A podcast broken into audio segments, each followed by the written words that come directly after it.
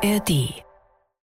Wenn der Begriff Tour der Leiden irgendwo seine Gültigkeit hat, dann hier im Fegefeuer des Mont Ventoux. Jetzt richtet er sich auf und da ist er da. Tourfunk, der Radsport-Podcast der Sportschau. Mit Moritz Kasserlet. Herzlich willkommen zur neuen Folge. Ich grüße euch aus meinem Homeoffice in Bremen. Wenn ich hier aus meinem Dachfenster rausgucke, sehe ich einen ähm, roten Himmel von der untergehenden Sonne rot beschienen. Und äh, um die Farbe Rot geht's im weitesten Sinne hier auch bei uns heute. Wir sprechen über die einzige deutsche World Tour Mannschaft Bora Hansgrohe, die mehrheitlich von Red Bull übernommen wird. Und dieser ganze Deal könnte den Radsport verändern. Darüber und was in diesem Jahr geht so für das Team. Unabhängig davon sprechen wir in dieser Folge. Und mir zugeschaltet aus Hamburg ist unser ARD-Radioreporter Holger Gersker. Mann, Holger. Hallo Moritz. Und aus Köln unser Mann bei der Sportschau, Michael Ostermann. Moin, Michael. Hallo Moritz. Wir haben äh, ein perfektes Timing, weil wir uns verabredet hatten für diesen 29. Januar. Wir haben also Montagnachmittag und haben so insgeheim gehofft, dass wir bis dahin ähm, Klarheit haben. Und die haben wir jetzt. Also vor einer guten halben Stunde kam auch die offizielle Mitteilung von Bora Hans Grohe, äh, dass Red Bull einsteigen wird. Und ich hatte eben gesagt, dieser Einstieg könnte den Radsport verändern. Holger, gehst du da mit? Ja, denn äh, der Einstieg von äh, Red Bull in andere Sportarten, beispielsweise in die Formel 1, das ist, glaube ich, das äh, am interessantesten, äh, weil sie da wirklich etliches umgekrempelt haben, aber auch natürlich in dem Fußball, wobei sie da noch nicht mal in der deutschen Spitze, in der absoluten Spitze oder an der absoluten Spitze angekommen sind, geschweige denn in der europäischen, ähm, hat natürlich auch ein bisschen die Kultur äh, der Sportarten verändert und deswegen gehe ich davon aus, dass das im Radsport nicht ausbleibt. Ja, und ich habe noch eine steile These, Michael, Bora Hans Grohe oder wie auch immer das Team dann heißen wird irgendwann mal, wird noch in diesem Jahrzehnt die Tour de France gewinnen. Gehst du damit? Ja, auszuschließen ist das nicht. Ne? Es bleibt ja dann doch immer noch Sport und am Ende kann man den Erfolg zwar mit viel Geld wahrscheinlicher machen, aber richtig kaufen kann man ihn nicht. Aber was wir auf jeden Fall sagen können, ist, dass äh, Bora Hansgrohe jetzt definitiv zu den Big Playern im Radsport gehören wird mit diesem Einstieg von Red Bull und ähm, wahrscheinlich auch irgendwann am Tour de France Sieg kein Weg an Bora vorbeigehen wird. Äh, sogar vielleicht ohne den ähm, Einstieg von Red Bull dieses Jahr schon mit äh, Primoz Roglic. Wer weiß es denn, dann braucht's die im Zweifel gar nicht. Aber durch den Einstieg werden sie natürlich zum auch finanziell mitstärksten Team äh, im Radsport. Ja, über dieses Jahr und über die Aussichten bei der Tour mit Roglic äh, werden wir auch noch sprechen. Wir haben vor einigen Tagen im Trainingslager auf Mallorca auch mit Rolf Aldag darüber gesprochen, der sehr zufrieden klingt.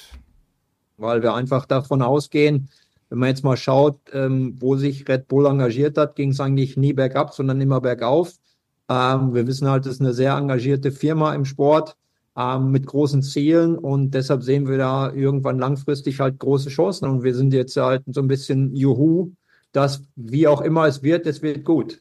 Ja, ob man das jetzt sympathisch findet oder nicht, was der Getränkehersteller so macht oder ähm, ist wie viele im Sport oder im Fußball ja ablehnen, ähm, das ist mal dahingestellt. Ähm, was ich sagen können, das äh, klang jetzt ja auch schon so durch, Red Bull macht keine halben Sachen. Ne? Also wenn dann richtig, Holger, du hast die Formel 1 schon erwähnt, Fußball natürlich auch, auch im Eishockey sind sie tätig. Und der Konzern unterstützt auch viele Einzelsportler, also inzwischen nicht nur Extremsportler, sondern auch Radsportler beispielsweise, Wort von Art, Tom Pitcock. Und der Konzern scheint auch ein gutes Näschen zu haben. Was glaubst du, Holger, ähm, macht den Radsport für Red Bull so attraktiv? Ja, erstmal ist es ein Kompliment. Es ist ein Kompliment für das Team Bora und es ist auch ein Kompliment für die Sportart, wie sie sich im letzten Jahrzehnt aufgestellt hat. Ähm, also man scheint eine doch äh, ziemlich reizende Braut geworden zu sein für diesen ähm, sehr, sehr reichen Bräutigam, der ja im Sportmarketing ähm, tatsächlich auch mehr oder minder die Nummer eins ist, äh, weil wir haben es ja schon gesagt, du hast es gesagt, äh, was sie machen, machen sie richtig. Ich glaube, dass sie im Radsport aber immer noch das Potenzial wittern, äh, sehr vieles noch verändern zu können, mit sehr viel Know-how aus der eigenen Red Bull Schmiede, äh, auch sportlich äh, Erfolg haben zu können gegen Mannschaften, von denen man wahrscheinlich vermutet, dass die da auf diesem Markt nicht wirklich gegenhalten können oder wollen. Ähm, Ineos hatte ja vor einem Jahrzehnt den Radsport einmal auf links gedreht. Vielleicht gibt's jetzt die nächste Umdrehung in dieser Spirale. Und ich glaube, dass das alte Spielchen, was was erreicht man mit einem Investment äh, für ein äh, für am Ende für für ein Ergebnis. Äh, wenn kolportiert wird, dass sie in die Formel 1, um erstmals Weltmeister zu werden, fünf Jahre gebraucht haben und dabei 500 Millionen ausgegeben haben und dass sich der Markenwert eines Formel 1 Weltmeisters mit dem eines äh, vom Tour de France Siegers äh, mehr oder minder auf einer äh, auf einem Niveau äh, ablesen lässt, dann weiß man, dass man vielleicht auch für ich weiß, weiß ich gar nicht für 100 Millionen einen Tour de France Sieger bekommen kann. Ähm, wohlgemerkt natürlich äh, auf Jahre gerechnet. Das wird von jetzt auf gleich nicht gehen. Ich teile den äh, den Optimismus äh, in Sachen Bohrer von, von Michael jetzt nicht ganz. Das Jahrzehnt hat noch sechs Jahre, ich weiß. Ähm, aber das ist ein, ein Weg, über den wir gleich auch noch reden können. Ne? Es gibt ja zwei Varianten. Entweder man kauft sich jemanden ein, äh, der die Tour de France gewinnen kann. Da gibt's, ja, Primus Roglic, Oh, muss aber alles zusammenkommen, aber die größere Wahrscheinlichkeit sind eben die zwei anderen. Ähm, Wingegord und Pogacar haben langfristige Verträge, aber pff, was sind Verträge, wenn man mit, mit Geld kommt? Das wäre die eine Option. Und die zweite ist eigentlich der Red Bull-Weg, ähm, siehe auch Fußball in Leipzig, es mit, ähm, mit einem sehr guten Scouting und mit äh, eigenen Nachwuchsleuten zu versuchen. Das wird aber länger dauern und das braucht auch sehr viel Glück und sehr viel Geschick. Ähm, aber um auf die Frage zurückzukommen, weil ich jetzt so ein bisschen abgeschweift bin schon in, in diese Zukunft, äh, es ist auf jeden Fall etwas, äh, was, was dem Radsport sehr, sehr helfen wird und äh, das auch in, in, in, einer, in einem Selbstverständnis, ähm, dass äh, dieser, dieser Sport auch schick ist äh, für, für den großen Markt des Sportmarketings. Ähm, was mir so ein bisschen Bauchschmerzen bereitet, ist wieder die totale Fokussierung auf die Tour de France. Mhm. Ich meine, es gibt noch andere Rennen und ähm, das, das steht jetzt so in allen Statements und in allen, wir wollen die Tour de France gewinnen. Ja, es, es ist nicht schick, in einer Saison sowas wie Mathieu van der Poel zu schaffen. Äh, ist das nicht genauso viel wert? Ähm, deswegen bin ich äh, da so ein bisschen, aber das ist jetzt eine kleine Einschränkung, ähm, weil sowas tut dem Sport nie gut, wenn er auf ein einziges Event äh, gebrieft wird. Der Radsport soll ja das ganze Jahr überleben und interessant sein. Ja, vielleicht haben sie es auch nur versucht, irgendwie plakativ deutlich zu machen, was deren Ziele sind. Ne? Also wenn du UAE fragen würdest, würden die wahrscheinlich auch mal sagen, wir wollen die Tour gewinnen freuen sich aber auch über Siege bei der Lombardei oder sonst wo von Pogacar. Also das schließt das eine ja, das schließt das andere ja wahrscheinlich nicht aus. Du sagst, es wird dem Radsport helfen. Was meinst du damit? Ja, ich meine damit, äh, dass natürlich da, wo Red Bull ist, äh, zieht es äh, auch andere an. Ähm, ich glaube, dass, äh, dass im Prinzip die Ratings höher sein werden, weil natürlich die Berichterstattung äh, vielleicht ein anderes Format bekommen wird. Ähm, die äh, ganze Geschichte, sie wissen, ihre eigenen Sportler zu vermarkten. Ähm, im, natürlich suchen sie sich auch aus, es, aber es ist ja nicht so, dass sie jetzt nur sagen, wir nehmen die absoluten Topstars. Du hast zwei Namen genannt. Äh, bei den Frauen ist es ja Chloe Deigert, die Zeitfahrweltmeisterin, äh, die aktuelle und äh, die es auch davor schon war, ähm, die diesen berühmten Helm trägt. Aber sie haben eben auch so einen Toni Palzer äh, in ihren Reihen. Ähm, und deswegen, äh, also als äh, bisschen auch in die, in die Sparte Extremsportler, der ja vom Skibergsteigen kam. Ähm, deswegen ähm, es wird, äh, die, die ganze Geschichte ist insofern interessant, als dass so, so, ein, so ein Scoop war ja auch mit Sky, mit dem Einstieg in, in Großbritannien. Das hat die Sache auch interessanter gemacht, auch für viele andere Märkte. Es gibt natürlich auch, auch andere Sponsoren, die das vielleicht interessant finden und die sagen, okay, da ist Red Bull und da wollen wir vielleicht auch hin, weil, weil allein na, die Sonne scheint äh, auf den Radsport durch Red Bull allein und da wollen wahrscheinlich andere in diesen Sonnenstrahl auch mit hinein und das könnte dem, dem Gesamtsport Sport ein bisschen helfen, auch bei der Entwicklung wieder ein bisschen weg von den Öldollars, äh, weg von Teams, äh, die dann vielleicht auch mal in Saudi-Arabien, auch wenn das noch aus australischer Fahne unterwegs ist, Bahrain, die Emirate, könnte vielleicht noch der Oman kommen, sondern eher wieder hin nach Mitteleuropa, äh, wo ja im Prinzip auch das Herz des Radsports schlägt und das ist dann vielleicht auch wirklich ein gutes Signal und könnte dem Radsport helfen, so meinte ich das.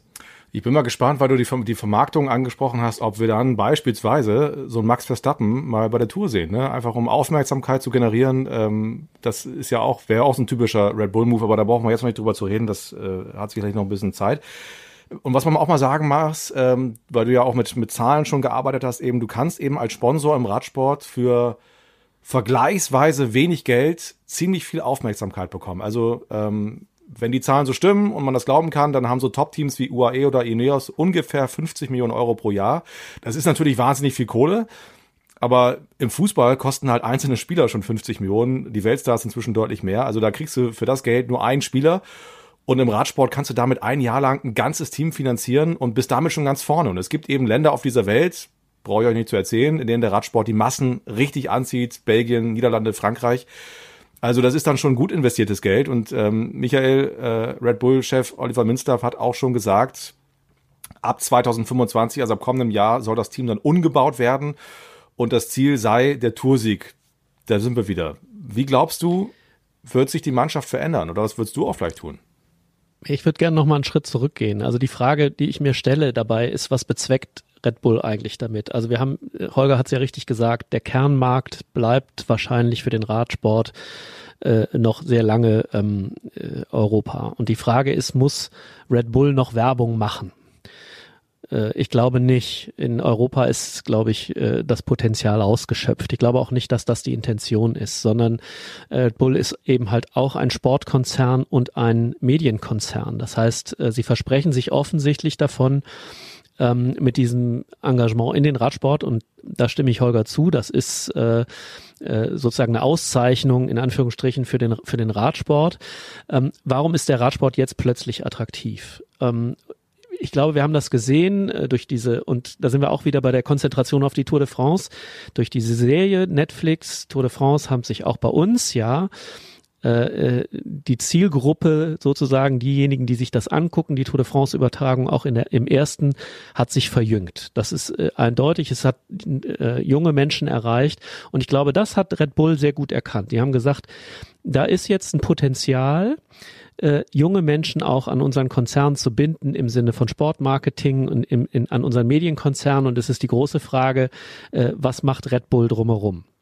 Ich glaube nicht, dass der Helm äh, auf dem Kopf eines Radprofis am Ende das ist, was Red Bull interessiert, sondern es äh, ist die Frage, was für ein Content produzieren sie, der äh, mit dem sie äh, Geld generieren können, in dem sich das Investment wieder lohnt.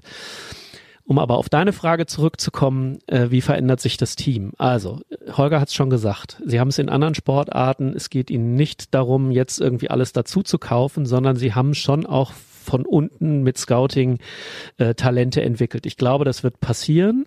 Das kommt dem auch zugute. Gleichzeitig ist dadurch, dass ähm, äh, Bora Hansgrohe jetzt zu einem sehr, sehr wichtigen Player äh, wird, auch die Frage, was passiert jetzt kurzfristig? Also, Remco Evenepoel beispielsweise, ähm, der ja offensichtlich mit Ineos flirtet. Ähm, äh, ja, er hat auch noch einen Vertrag bei, bei Quickstep, aber wir wissen natürlich, äh, auch im Radsport äh, werden Verträge nicht immer eingehalten. Und jetzt kommt da plötzlich noch ein anderer Player, der möglicherweise, klar, mit Roglic jetzt erstmal jemanden hat, der, dessen Zenit aber sozusagen vielleicht noch da ist, wenn nicht sogar schon ein bisschen überschritten. Und dann kommt eben mit Evenepoel der vielleicht nächste Star, weiß man nicht, muss man jetzt auch abwarten, wie er sich bei der Tour de France verhält. Er ist schon einer, aber ihr wisst, was ich meine, also mit mhm. Blick auf, die, auf, auf, äh, auf, auf den Toursieg. Ähm, so, das alles spielt jetzt plötzlich eine Rolle. Also äh, Evenepoels Verhandlungsposition hat sich natürlich total gewandelt, vorausgesetzt es gibt Interesse von Bora. Aber ähm, das alles wird den Markt verändern. Also alle wissen jetzt, da ist eine Mannschaft, die kann, äh, äh, die hat das Potenzial, auch das finanzielle Potenzial, eine Mannschaft aufzubauen, nicht nur von unten, sondern eben auch durch Zukäufe. Und wenn man sich anguckt, man hat schon gedacht, irgendwie, ja, das ist eine gute Rundfahrermannschaft, die sie da jetzt in den letzten zwei Jahren auf die Beine gestellt haben. Und mit Roglic haben sie plötzlich auch noch einen, äh, den man zu diesen Kandidaten auf den Grand Tour Sieg auch bei der Tour de France zumindest mal dazu zählen kann. Und ja, Pogacar und Wingegaard sind wahrscheinlich noch eine Stufe drüber. Und trotzdem ist es plötzlich eine unheimlich starke Mannschaft, nur durch diese eine Person. Und das können sie halt jetzt sozusagen noch intensiver machen. Sie können die Mannschaft noch mehr verstärken aktuell. Sie können aber gleichzeitig das Scouting verbessern. Sie können, ich weiß nicht, was Sie vorhaben. Sie wollen ja die Details noch nicht nennen. Vielleicht wird auch das Nachwuchsteam, ähm, äh, wird es auch ein Nachwuchsteam geben, was, was frühzeitig die, die wichtigsten Talente im internationalen Radsport bindet, um sie eben dann für den, äh, ähm, für das große Team fit zu machen oder eben im Zweifel sogar so auszubilden, dass andere Teams Interesse haben und äh, man, man da auch Wege findet, ähm, noch Geld zu generieren über persönliches Sponsoring, keine Ahnung. Das äh, sind ist alles Spekulationen, weil wir nicht genau wissen, wie die Pläne sind. Ich finde aber, was halt auch interessant ist, ähm, also du hast es gesagt, Red Bull übernimmt 51 Prozent. Das heißt, sie haben jetzt plötzlich das Sagen. Und natürlich wird Herr Denks, äh, wird, wird das Fachwissen von Ralf Denk äh, da weiter einfließen. Aber wenn es hart auf hart kommt, fällt jetzt im Zweifel der Konzern die Entscheidung. Und ich bin sehr gespannt, wen sie sozusagen im Konzern äh, ob sie im Konzern jemanden haben, der sich mit Radsport beschäftigt, ob sie jemanden dazu holen. Das werden alles interessante Fragen sein. Äh, und ich bin auch sehr gespannt, leider war Ralf Denk heute nicht zu erreichen, äh, was das für ihn persönlich bedeutet, für seine noch seine Firma, die dann nicht mehr seine ist, in der er nach wie vor eine wichtige Rolle spielen wird. Das ist klar, das wird er sich wahrscheinlich in irgendeiner Form auch vertraglich zusichern lassen. Aber das sind alles so Fragen, die da noch im Raum spielen, die hochinteressant sind äh, für die kommenden Wochen und Monate. Mhm. Also darf ich gleich mal eins anschließen? Ja, ich, ganz, ich will nur ganz äh, kurz ne? einmal ganz zwischengrätschen und sagen, ja. also ein Nachwuchsteam hat Bora, du meinst wahrscheinlich so ein, so ein ja, so ein U23-Team, so ein Development-Team quasi, ne? Das, ähm, wo die jungen Talente auch einen Sprung in den Herrenbereich schaffen können, meintest du wahrscheinlich, ne? Genau. Holger. Ja, ich äh, äh, sind wir dafür da auch ein Gerücht in die Welt zu setzen, weil äh, Michael gerade äh, die die Frage tatsächlich, die ich mir auch gestellt habe, aufgeworfen hat: Vertraut man Ralf Denk komplett oder wird äh, Oliver Minzlaff einen äh, CAO Radsport berufen? Und äh, da habe ich vorige Woche doch zufällig gelesen, dass jetzt endgültig Sir Dave Brailsford bei Ineos komplett raus ist ähm, das Mastermind hinter diesem Jahrzehnt äh, Erfolgen von Sky und Ineos. Was ein Zufall. ähm, da will ich mal abwarten. Also ich weiß nichts, äh, ne? aber fand ich jetzt einen hochinteressanten zeitlichen Zusammenhang. Und äh, wenn wir einmal den den den Ball Ineos, äh, den Ball ähm, Remco Evenepoel auch gespielt haben, das ist aber genau das, Michael, was du gesagt hast. Was was will Red Bull? Will Red Bull Marketing, was wir ja eigentlich gerade so ein bisschen in die zweite Reihe gerückt haben? Äh, Marketing kriegt man kriegt man definitiv. Also wenn man Evenepoel bekommen könnte, und das ist sicherlich äh, so fragil wie die Lage äh, bei Quickstep aktuell ist, äh, das naheliegendste erstmal, wenn man einen jungen Fahrer mit der Perspektive Grand Tour Sieg, äh, den er ja auch schon hat mit der Vuelta, aber auch mit der Perspektive Tour de France Sieg verpflichten will, wäre das sicherlich die erste Option, zumal es ja auch eine geschäftliche Beziehung gibt. Ähm, es stimmt ja wohl, dass ähm, Ralf Denk nicht zum Mallorca Trainingslager von Bora war, sondern mit Specialized, übrigens dem Ausstatter von Remco Evenepoel und mit Red Bull in den USA, um das alles mal in aller Ruhe fernab von Europa zu besprechen. Aber äh, Evenepoel bringt unglaublich viel Aufmerksamkeit. Äh, der ist in Belgien der Sportstar schlechthin, in den Niederlanden natürlich auch. Äh, jeder weiß im, im, in der Radsportszene, äh, wer er ist. Bora kennt das, weil das mit Peter Sagan genau das gleiche Lied war. Ähm, man wird aber ihm auch sehr vieles zugestehen müssen. Und Remco Evenepoel ist nicht der Fahrer, der eine wie Wingegaard, ich gewinne die Tour de France und dann ist alles gut und so wie sich vielleicht Red Bull das vorstellt. Remco Evenepoel hat ganz viele andere Ideen Ideen, äh, was man gewinnen könnte. Rennen, die in Belgien, in, in seiner äh, in seiner radsportlichen Heimat genau dieselbe Popularität genießen. Stichwort zum Beispiel mal die Flandern-Rundfahrt zu gewinnen. Ähm, das ähm, muss man alles erstmal so. Deswegen bin ich nicht so sicher, ob es wirklich auf auf einen wie Evenepoel hinausläuft. Ähm, ähm, ich kann mir vorstellen, wenn es um ein Wettbieten geht äh, eines potenziellen Tour de France-Siegers, dass dann äh, Jonas Wingegaard vielleicht sogar im Fokus ist, weil ich mit dem mit den Pogacar Abteilung UAE mit den Scheichs muss man nicht um die Wette bieten, das das wird auch Red Bull nicht gewinnen, ähm, aber bei Wismar ähm, die jetzt äh, muss man mal gucken, wie sich das so entwickelt. Die haben alle langfristige Verträge, klar.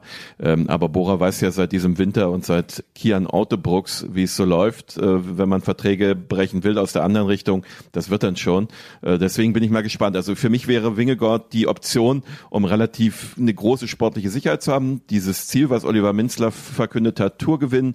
Bei Erwenepool geht es eher so ein bisschen um den Marketingfaktor, denn der hat eine deutlich andere Popularität, als es Wingegord hat hat, ähm, auch ein deutlich anderes äh, Standing äh, in der Öffentlichkeit, der das auch gern macht, der sich zeigt. Wingegaard ist ja dann doch ein bisschen schüchterner und verschlossener, was gar kein äh, Negativpunkt sein soll, aber so ein Red Bull-Sportler wäre, glaube ich, dann eher Remco Evenepoel. Aber wenn sie es auf die sportliche Schiene schieben, dann wäre wahrscheinlich Wingegaard der, wo man am ehesten noch angreifen sollte, könnte. Ja, du hast die Parallelen zum Fußball ja vorhin einmal gezogen, ähm, wo Red Bull ja eben, also sag mal, der, der, der, ein Fußballclub mit diesem Getränkehersteller als Sponsor hätte Primoz Roglic nicht geholt. Weil die Philosophie ist ja, die Ralf Rangnick damals noch verankert hat, ist, wir wollen Spieler holen, die eben nicht ihren dritten, vierten großen Vertrag unterschreiben, sondern ihren ersten. Also im Fußball ist es die Herangehensweise, junge Talente zu holen, die vielleicht noch nicht viele auf dem Zettel haben, die dann zu großen Stars werden. Ähm, der ist ja Remco Evenepoel eigentlich auch schon, aber trotzdem würde es wahrscheinlich, äh, also ich weiß nicht, ob, ob, ob in diesem Jahr äh, diese Mannschaft Primo Roglic noch holen würde, aber im Radsport ist es ja auch wieder eine ganz andere Sache. Und wo wir schon mal beim Thema Fußball und Red Bull sind, äh, möchte ich euch einen äh, Podcast sehr wärmstens empfehlen vom MDR, der heißt Rasenball und der handelt eben genau davon, wie Red Bull ja, sich einen Fußballclub gekauft hat und denen zu einem Champions League Teilnehmer, nämlich RB Leipzig, geformt hat. Ähm, das ist sehr spannend erzählt. Vieles hätte ich auch nicht gewusst und äh, lohnt sich sehr reinzuhören. Rasenball bekommt ihr natürlich auch in der ARD Audiothek. Holger, was würdest du denn machen anstelle von Red Bull nach dem Einstieg in, in den Radsport? Was, was wären so die Dinge, die du anpacken würdest? Erstmal den Geschäftsführer fragen, wie viele Millionen wir denn so haben. ja, weil das okay. macht natürlich, ja, das macht einen Unterschied, weil wir gehen jetzt erstmal alle davon aus, dass die da richtig reinpulvern. Äh, vielleicht ist das ja gar nicht so dramatisch, ne? dass äh, man erstmal sagt, wir gucken uns das alles erstmal an und wir, wir bauen das peu à peu auf, wir haben Zeit und nächstes Jahr gibt's mal 10 Millionen mehr und dann spielt Bora aber immer noch nicht in der Liga mit, wo man dann, was ich eben sagte, ähm, einen wie Wingegaard verpflichten könnte. Ähm, wenn ich es wäre, äh, wäre ich und ich hätte Zeit und ähm, hätte auch äh, ein gewisses Budget, sagen wir mal, dass Bora äh, mit auf einem Level dann ist mit mit UAE, also um die 50 Millionen, bisher sagt man ja so oh, roundabout 25. Äh, wenn die anderen mit an Bord bleiben, ich weiß ja auch momentan nicht, äh, auch Bora und Hans Grohe, diese beiden Sponsoren, mhm. ähm, haben ja langfristige Verträge ähm, und äh, haben natürlich auch ähm, dafür einen gewissen ein gewisses Werbebudget beziehungsweise einen gewissen Werbewert. Äh, und wenn sie komplett erdrückt werden von Red Bull, äh, könnte es natürlich da auch noch interessant werden. Ich will nicht sagen, die anderen 25 Millionen verschwinden dann plötzlich mal, weil die ihre Verträge auflösen. Ich glaube, das hat man alles gut geregelt und es wird einen sehr, sehr langen, schleichenden Übergang geben. Aber wenn ich es langfristig äh, hätte, wäre tatsächlich der Ansatzpunkt zu sagen, wir versuchen es mal mit, mit, mit eigenen, gucken mal, äh, was unter den 17, 18, 19-Jährigen so los ist. Ähm, viele von euch haben ja äh, Isaac del Toro vorige Woche kennengelernt, den äh, äh, momentan, wie sagt man, im, der heißeste, der neueste, heißeste Scheiß, ähm, der bei der Tour de damals allen davon gefahren ist. Also der Tour de l'Avenir-Sieger des vergangenen Jahres ist allerdings auch schon bei denen unter Vertrag, also bei UAE. Also das, das könnte tatsächlich auch einer sein, über den man mal in drei Jahren redet, das ist ein Mexikaner. Ähm, solche Leute sich eher anzugucken, weil das vielleicht dann auch mit ähm, finanziell dann, wenn man vorsichtig einsteigt, dann eher machbar ist, als jetzt mal direkt ähm, so ein Team durcheinander zu bringen. Denn das ist ja der andere Punkt. Ähm, beim Radsport hat auch sehr, sehr vieles mit der Hygiene im Team zu tun. Du brauchst immer noch sieben, die für den Kapitän, der dieses Geld verdient, ähm, den Toursieg mit ermöglichen. Äh, das kann man natürlich auch über finanzielle Mittel lösen, aber nicht nur. Äh, das muss in der Mannschaft auch stimmen und sich äh, einfach mal jetzt was zusammenzukaufen. Und der Ausdruck von Oliver Minzlaff ging leider so ein bisschen in die Richtung, wir krempeln den Kader, mhm. ich weiß nicht, ob es krempeln wörtlich gesagt hat, aber wir bauen den Kader um für 2025, schafft natürlich bei denen, die da momentan unterwegs sind, ähm, und ähm, also von Leonard Kemner angefangen ähm, bis bis hin zu denen, die jetzt auch bei den Rundfahrten jetzt die Kapitäne mit sind. Äh, Hindley, Jay Hindley natürlich in erster Linie den Giro gewonnen hat, auch Alexander Vlasov, Igita, Martinez, der gerade verpflichtet äh, wurde. Natürlich nicht gerade so die wohligste Atmosphäre, das das muss man auch so sagen. Und das glaube ich müssen sie berücksichtigen, denn ähm, Red Bull hat ja auch oder beziehungsweise Investoren haben ja auch gerade im Fußball gelernt, ähm, mit, mit man kann nicht alles mit Geld kaufen, auch wenn es jetzt kein Red Bull-Dings ist, aber man kann eine Paris Saint-Germain noch so aufblasen mit Geld. Sie haben trotzdem die Champions League nie gewonnen. Ähm, es gibt auch noch ein paar andere Faktoren, die da zu berücksichtigen sind und deswegen würde ich, glaube ich, mit einem vorsichtigen Aufbau und auch mit den aktuellen Leistungsträgern es sich nicht komplett zu verscherzen und und da jetzt so eine äh, so ein komplett, wir machen jetzt mal alles neu und und ihr seht mal zu, wo ihr bleibt. Denn schließlich wollen sie auch im Jahr 24 und zwar nicht nur mit Roglic bei der Tour, sondern eben auch beim Giro mit Martinez und mit äh, mit Kemner äh, eine Menge erreichen. Ja, darüber reden wir gleich noch, über dieses Jahr auch. Ähm, mir ist noch eingefallen, dass Minzlaff auch gesagt haben soll, laut DPA, dass die diesjährige Tour ein guter Zeitpunkt wäre, um das neue Projekt vorzustellen, mit neuen Trikots und neuem Teamnamen. Also da bin ich mal gespannt. Du hast äh, Bora und Hans Grohe erwähnt, die sind ja eigentlich die Hauptsponsoren dieses Teams. Ich kenne mich da jetzt zu wenig aus, dass ich das beurteilen kann, aber da bin ich mal gespannt, was die Entwicklung bringt, ob die, ob die Trikots sich dann von, von diesem Grün irgendwie verändern zu, äh, was haben die, Rot-Gelb, ne? Oder Rot-Gelb-Blau oder so. Ähm, das werden wir dann Klingt mal. ja sehen. nach Lidl. Ja, Klingt, ja. Track. Ja, ähm, ein, Gut, einen aber das ist ja, ich ich finde, wenn ich da noch mal kurz Ja, einhaken darf, ich finde, das ist halt, das ist halt der entscheidende Punkt. Also Red Bull steigt halt nicht als Sponsor ein, sondern als Teambesitzer und kauft 51 Prozent der Anteile. Und wenn Ralf Denk gut verhandelt hat, dann hat er sich das ein bisschen was kosten lassen. Ähm, oder nicht sich was kosten lassen, sondern Red Bull das ein bisschen was kosten lassen. Das heißt, ähm, die Frage ist ja, wie hat Ralf Denk diese Anteile verkauft? Die steigen ja nicht als Sponsor ein. So, die Sponsorenverträge gelten wahrscheinlich auch weiter. Das muss Red Bull wahrscheinlich berücksichtigt haben. Aber sie haben jetzt eben den Einfluss und können mittelfristig alles umkrempeln. Das ist der entscheidende Punkt. Da war ich eben schon mal. Sie sind nicht der herkömmliche Sponsor, sondern sie sind jetzt quasi der Teambesitzer. Ihnen gehört die Mehrheit an dieser noch äh, Ralf Denk Cycling GmbH, die dann möglicherweise auch noch irgendwann anders heißt.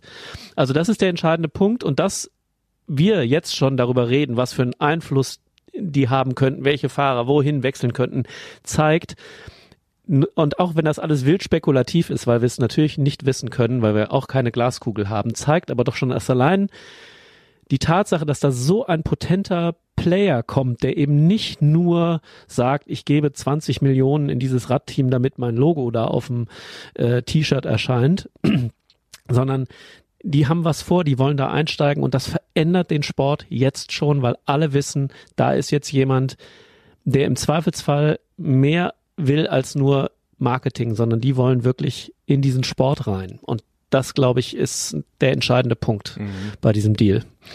Ja, aber sie werden, also natürlich wird das Team irgendwann Red Bull heißen, da können wir, glaube ich, sicher sein. Ne? Also wann auch immer, also das muss Ja, ja, das das ist ja schon deren klar. Anspruch sein. Ja. Ja. Ähm, Michael, du hast es vorhin schon mal so erwähnt mit diesem, mit diesem Nachwuchsteam, Development-Team. Ähm, was glaubt ihr, wie wird der deutsche Radsport davon profitieren können? Naja, also ähm, der deutsche Radsport, ich weiß gar nicht, ob das, ob das der entscheidende Punkt ist. Ich glaube, da findet eben halt auch eine Internationalisierung statt und der deutsche, deutsche Radsport wird natürlich davon profitieren, weil der Kern des Teams, wenn denn Ralf Denk mit seinen 49 Prozent äh, dabei bleibt, davon gehe ich jetzt mal fest aus, wird er natürlich den deutschen Markt im Blick haben. Aber ich glaube, der Radsport ist ein gutes Beispiel daf- dafür, dass es sich eben halt internationalisiert und im Zweifel gar nicht darauf ankommt, ob jetzt deutsche Talente da mitfahren oder nicht. Und ich glaube, bei Red Bull, einem Weltkonzern, wird das noch viel weniger eine Rolle spielen. Das heißt, die Probleme des deutschen Nachwuchses werden bleiben. Es wird weiterhin zu wenig Rennen geben, es sei denn, Red Bull ist bereit äh, zu investieren. Das wage ich allerdings zu bezweifeln, ob da sozusagen äh, der deutsche Markt im Visier ist. Ich glaube, sie werden das Scouting internationalisieren und ähm, äh, der äh, Holger hat es gerade angesprochen, der neue heiße Scheiß kommt aus Mexiko ähm, und im Zweifelsfall sind das eher Gebiete, wo es äh, äh, Talente gibt, die es zu sichten gibt und dann guckt man, oder werden sicherlich auch deutsche Talente dabei sein, aber dass der deutsche Markt gezielt in, in den Blick genommen wird, wage ich fast zu bezweifeln. Zumal die äh, Zentrale äh, von Red Bull, die sportliche auch in der Nähe von Salzburg ist und sich auch Bora, ähm, glaube ich, da hart an der Grenze und zwar äh, ne, ähm, steuerlich und co. Äh, eher auf der österreichischen Seite äh, agiert. Ähm, ich glaube, also das ist definitiv eine internationale Ausrichtung. Ich glaube nicht, dass das äh, ja, es ist natürlich schick äh, für den deutschsprachigen Markt, äh, dann möglicherweise auch ein gutes U23-Team zu haben als Auffangbecken.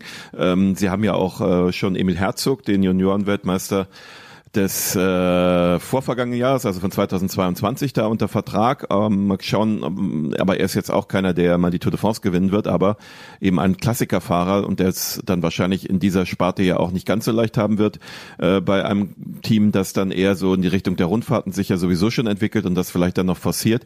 Ähm, ich äh, kann mir aber gut vorstellen, ähm, dass äh, Red Bull das Ganze ernst nimmt und möglicherweise tatsächlich auch ein bisschen was äh, investiert investiert. Ich will nicht sagen, so wie es äh, damals äh, die Telekom gemacht hat und dann in Ansätzen ja ähm, Alpecin versucht hat, aber dass man auch versucht, zumindest in Deutschland und in Österreich, äh, auf dem Markt Bedingungen zu schaffen, um äh, auch an Talente aus diesen Regionen zu kommen, denn das ist ja das, das Billigste, wenn man sozusagen in An- und Abführung, wenn man sie äh, selber hochziehen kann und vor der Haustür hat und sie profitieren natürlich, ähm, und das ist ja jetzt in Ansätzen schon der Fall, weil es gibt ja diese Zusammenarbeit zwischen Red Bull und dem Team Bora ja auch schon ähm, ein Jahr und also glaube ich so ein bisschen mehr.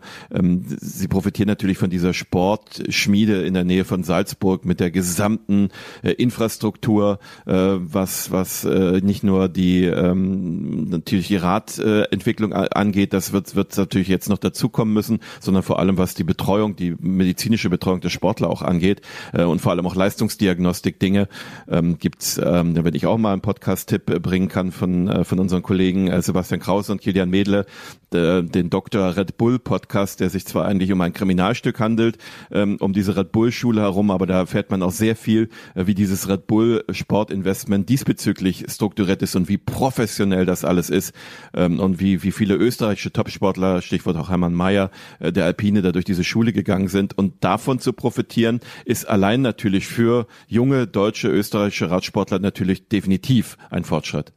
Ja, Dr. Red Bull vom Bayerischen Rundfunk, auch in der ARD Audiothek, auch eine dringende Hörempfehlung. Es ist in jedem Fall spannend. Ähm, dann gucken wir doch mal auf dieses Jahr. Noch heißt das Team Bora Hansgrohe und äh, schon jetzt ist alles ausgerichtet auf den Toursieg. Dafür ist Primus Roglic gekommen und daraus macht Rolf Aldag auch kein Geheimnis. Die Messlatte liegt halt sehr, sehr, sehr hoch. Wir müssen einfach echt klar sein zu sagen, wo ist unser Ziel und unser Ziel ist die Tour de France und nicht irgendwo anzukommen, sondern das Ziel ist erstmal, sie zu gewinnen. Wenn dann jemand anders besser ist, werden wir damit umgehen können und leben, wenn wir halt in den Spiegel schauen und sagen, wir haben alles richtig gemacht. Und äh, da sind wir halt bei diesem, äh, bei diesem Mitreißen und das hat einen positiven Einfluss aufs Team. Ähm, und das versuchen wir jetzt natürlich dann auch zu nutzen und diese Euphorie halt einfach für dieses Projekt Tour de France herzustellen. Das kann halt sein, dass das auf dem Weg dahin, dass es halt so ist, dass er vielleicht auch mal ähm, Zweiter irgendwie wird oder Dritter irgendwie wird. Aber wenn wir dadurch als Team besser werden, lernen, hilft uns das einfach trotzdem. Ähm, wir wollen alles andere, als dass er seinen Gewinnerinstinkt verliert. Ähm, aber wir müssen halt einfach zusammenwachsen jetzt als Team. Und das ist unsere primäre große Aufgabe jetzt äh, für die Zeit äh, bis zur Tour de France. Große Worte aus dieser Mannschaft. Äh, Michael, wie viel Chance und wie viel Risiko steckt in diesem Weg?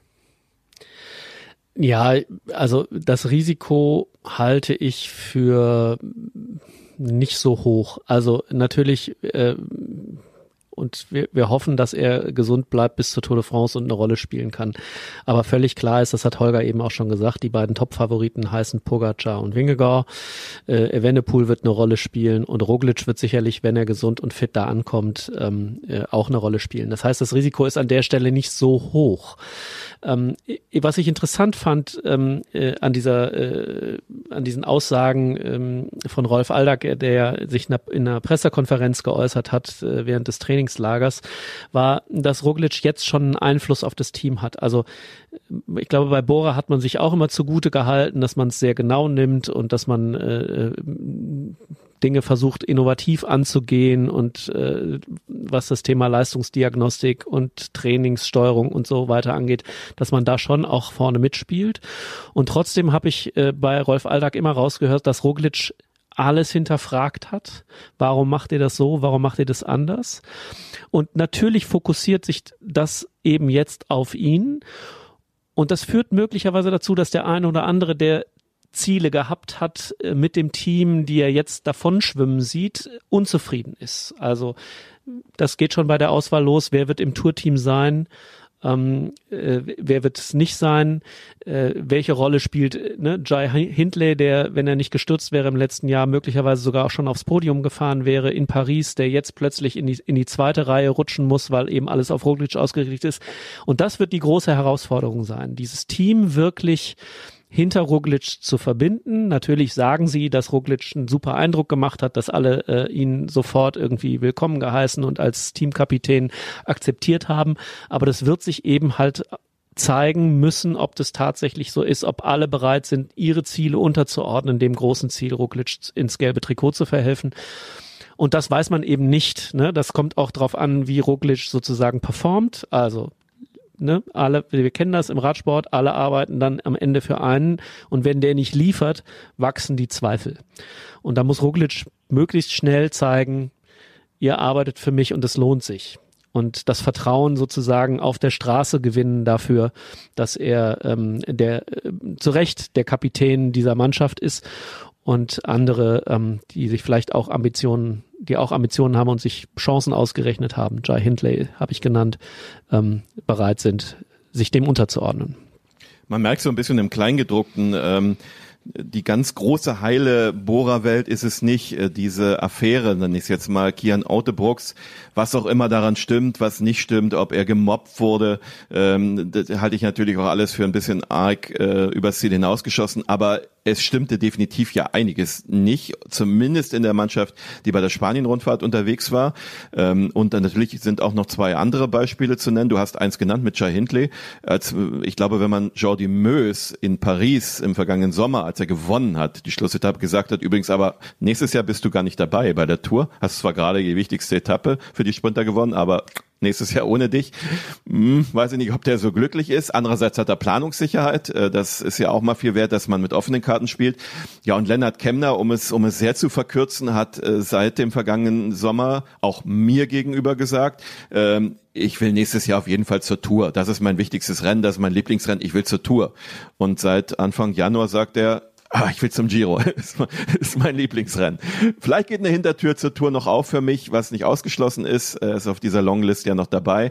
Ähm, aber er wird nicht glücklich sein. Äh, ja, das ist, es ist schick, wieder als Nummer zwei da antreten zu können. Ähm, aber es ist nicht das, äh, was, was er äh, uns seit dem Sommer, seit, seit seinem Top Ten Platz beim Giro erzählt hat. Dann nächstes Jahr doch wieder Tour dann ist man erstmal nicht wirklich glücklich. Ja, wir hören ihn mal. Das müssen wir zwischen den Zahlen ein bisschen genauer hinhören. Also im letzten Jahr habe ich auch äh, während des Sommers schon öfters äh, kommuniziert, dass ich sehr gern wieder bei der Tour dabei gewesen wäre beim 2024 oder dabei sein wollte. Äh, es hat sich natürlich durch die Ankunft von, von Primus einfach sehr viel ge geändert, halt auch teamintern und auch was die Rollen angeht. Und äh, von daher war für mich dann irgendwie klar, dass ich halt mich ein bisschen umorientieren muss. Und ähm, ja, dann war natürlich der Fokus relativ schnell auf den, auf den Giro gesetzt. Und ja, wie gesagt, die, die Tour ist ja nicht ganz vom Tisch, äh, wird natürlich dann in einer, in einer ja, klaren Helferrolle, wenn denn sein. Und ähm, das ist ja, denke ich mal, irgendwo auch legitim und ähm, nachzuvollziehen. Ja, professionell, aber richtig glücklich klingt er nicht, ne? Ja, kann ich, kann ich nachvollziehen. Ja. Kann ich definitiv nachvollziehen. Ähm, Gerade auf dem, also für ihn als Deutschen ist ja dann doch noch ein bisschen anders, als wenn du jetzt ein Italiener bist, ein Belgier oder Niederländer, wo jetzt nicht äh, die, die Diskrepanz in Sachen Aufmerksamkeit und Reputation äh, so groß ist äh, zwischen Tour und den beiden anderen großen Rundfahrten. Äh, da will man sich natürlich gern bei der Tour zeigen.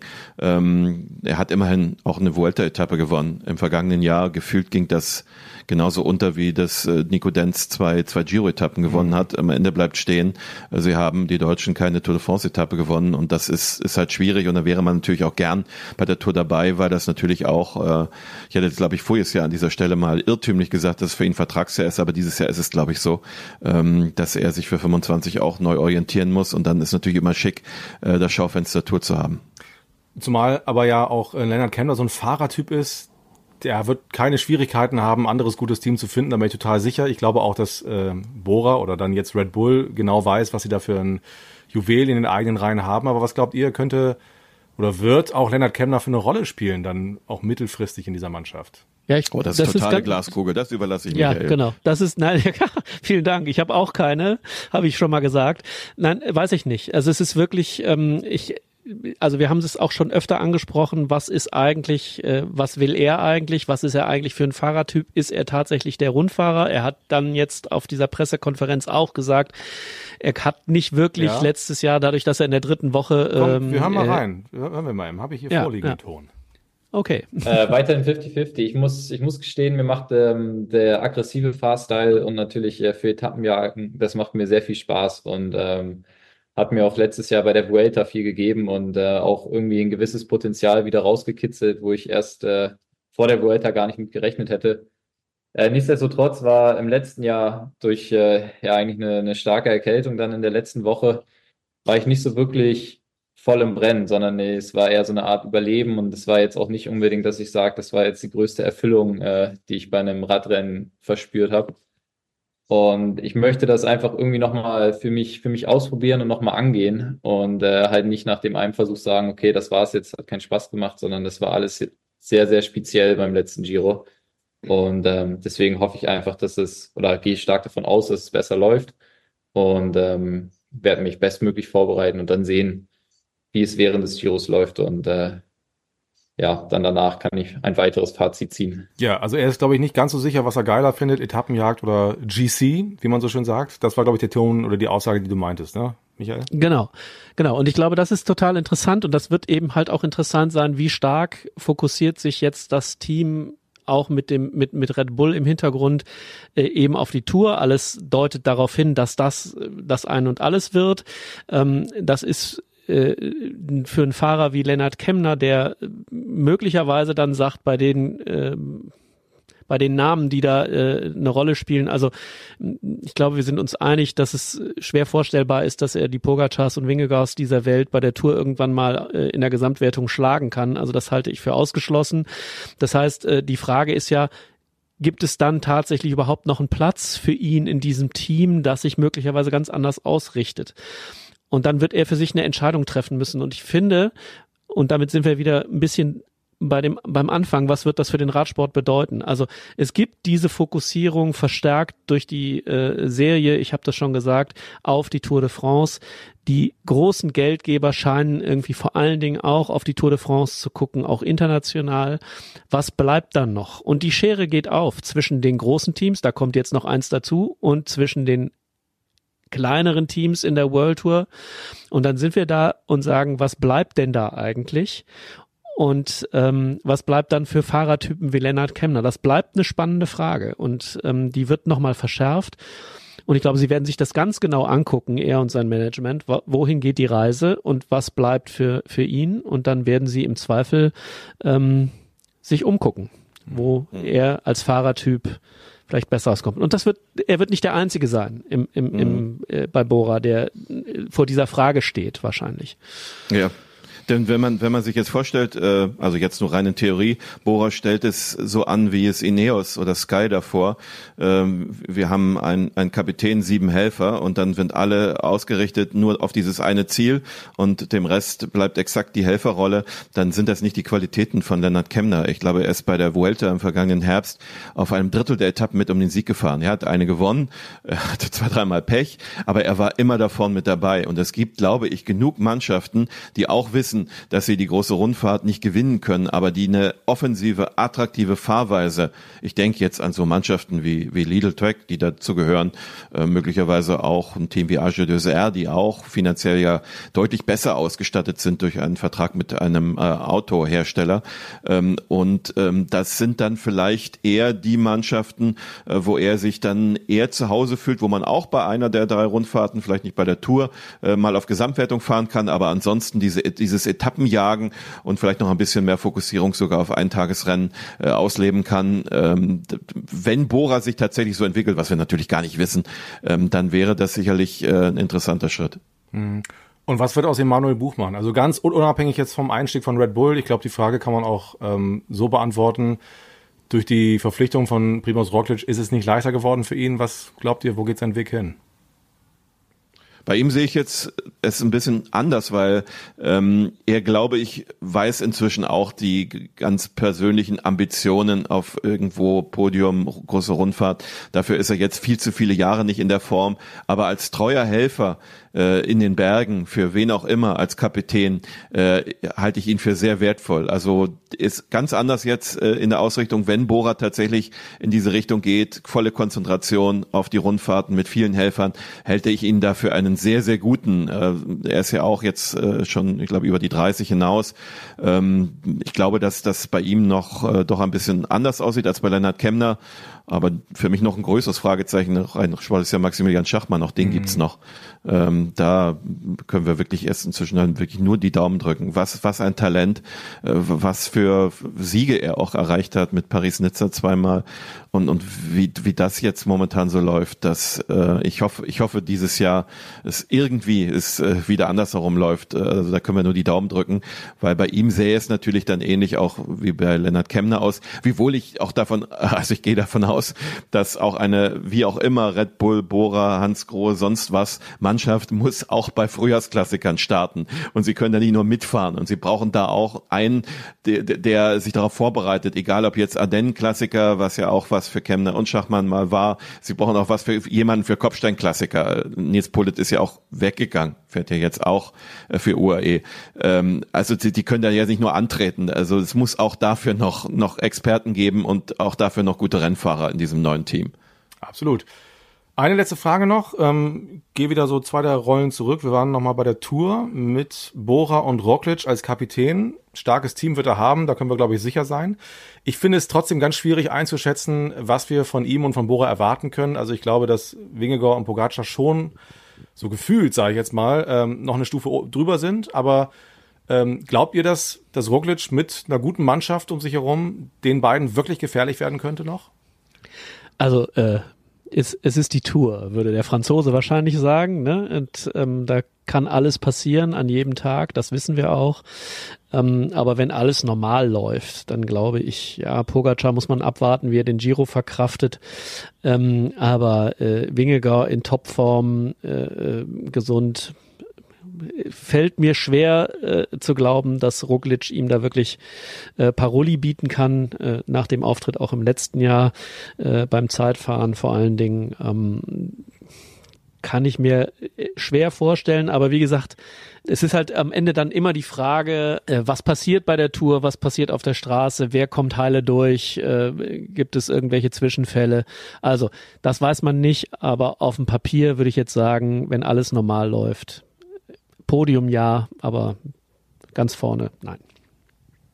Ja, ähnlich wie beim Giro-Sieger 2022. Äh, Jai Hindley, der gesund dann bei der Tour 23 auch ums Podium mitgefahren wäre, ohne Zweifel ähm, die große Chance gehabt hätte, Dritter zu werden. Ähm, ich bin aber auch ziemlich sicher, wenn wir Remco Evenepoel noch mit dazuziehen und das ein Quartett machen, es werden nicht alle vier komplett fit und gesund äh, bis nach Nizza kommen, äh, wo die Tour ja enden wird 2024. Ich glaube, rein vom Bauch her, auch mit der Konfiguration der letzten Woche, mit den extremen Höhenlagen, dass die Tour sehr Jonas Wingegaard in die Karten spielt. Ähm, aber das kann sich natürlich auch schnell wieder ändern. Für mich ist er der Favorit. Ich glaube, in dieser Höhenlage, mit diesen langen Steigungen, ähm, wird es auch für Pogacar traditionell schwer das mit dem Giro davor finde ich ein sehr spannendes Experiment. Bin nicht sicher, ob das gut geht. Äh, und in der Höhenlage hat Remco Evenepoel bisher noch nicht performt. Ähm, und äh, Primus Roglic ist äh, ein sehr guter Giro-Sieger gewesen im vergangenen Jahr. Aber ich, sein, sein Leistungspotenzial ist sicherlich ausgeschöpft. Er muss davon profitieren, gleichmäßig zu fahren, seine Leistung jeden Tag zu bringen. Das kann er nicht zu stürzen.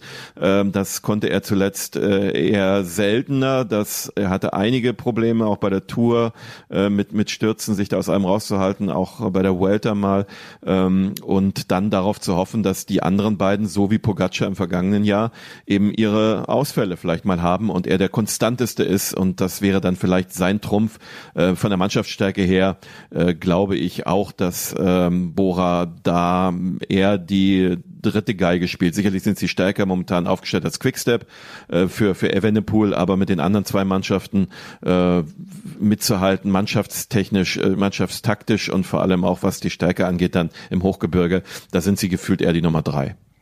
Und wie es Tadej Pogacar schaffen will, den Giro und die Tour zu gewinnen und ob er es schaffen kann, das hört ihr in unserer bisher letzten Folge vom Tourfunk. Ich habe da mit äh, Nils Pohle drüber gesprochen, der ja jetzt sein Teamkollege ist und der traut ihm dieses, ähm, dieses Double sozusagen zu und erklärt uns auch warum. Und apropos Double, ich habe noch einen ganz heißen Podcast-Tipp für euch. Äh, vor genau 20 Jahren hat eine Fußballmannschaft in Deutschland Fußballgeschichte geschrieben.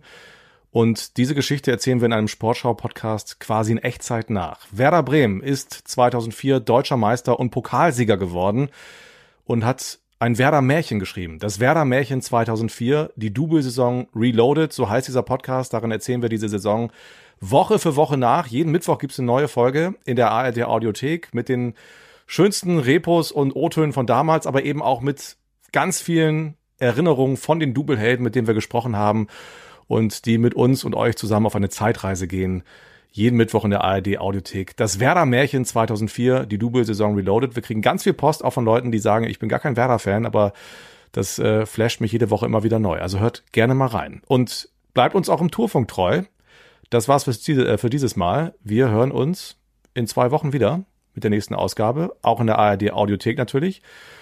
Und äh, ich sage euch beiden herzlichen Dank für die Zeit, Michael und Holger.